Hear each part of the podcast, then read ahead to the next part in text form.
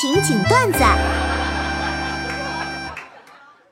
最近呢，这个麦当劳宣布哈更名为金拱门，呃，这格调呢跟沙县小吃真是难分伯仲，所以我建议哈，按照这个逻辑，肯德基应该叫俏老头，味千拉面叫吃面童子，星巴克叫白娘子，必胜客叫小红帽，耐克叫红对勾，阿迪达斯叫白莲花，可口可乐叫可可可辣是吧？代伟味就叫地铁饼。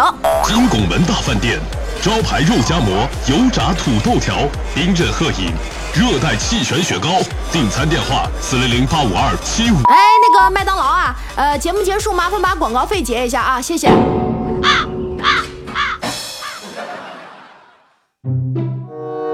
贫穷使我复古，肥胖让我嘻哈，脱发教我稳重，不举令我顾家，所以我复古又嘻哈，稳重又顾家。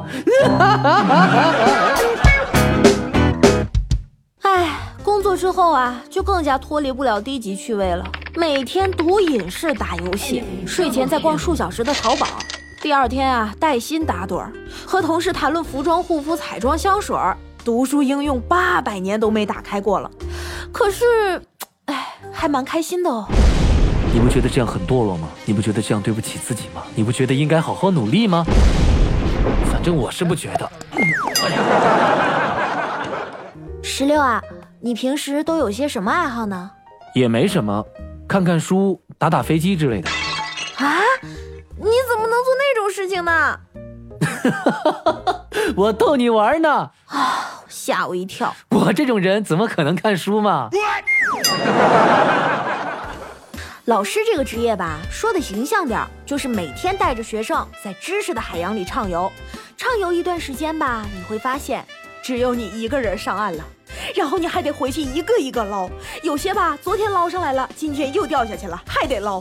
在你喘息的时候，你会惊奇的发现，还有往回游的。本人就是那个奋力往回游，还要拉别人下水的。同学们，如果你们细心观察的话呢，就会发现家猫和野猫有很多种区别的，不同颜色的猫也会有细微的不同。那第二老师，家猫是怎么叫的呀？喵。那野猫呢？喵。那白猫呢？喵。那黑猫呢？Yo man，what's up，喵。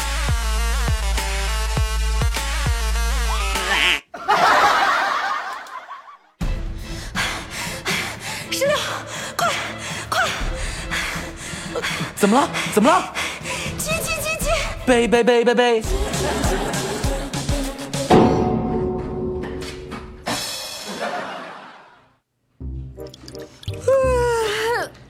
早啊，石榴。看来你昨晚又熬夜了。又熬夜？为什么叫又熬夜啊？在深夜玩手机、吃宵夜、喝酒、蹦迪、追剧、看小说什么的，不仅不煎熬，而且乐在其中，其乐无穷啊！熬这个字用在这儿一点都不恰当，干脆以后改一下吧，熬夜变成嗨夜，上班变成熬班。我同意。小时候我以为钱能买到爱情，钱能买到友情，钱能买到所有我想要的东西。哼，长大后我才发现，原来我没有那么多钱。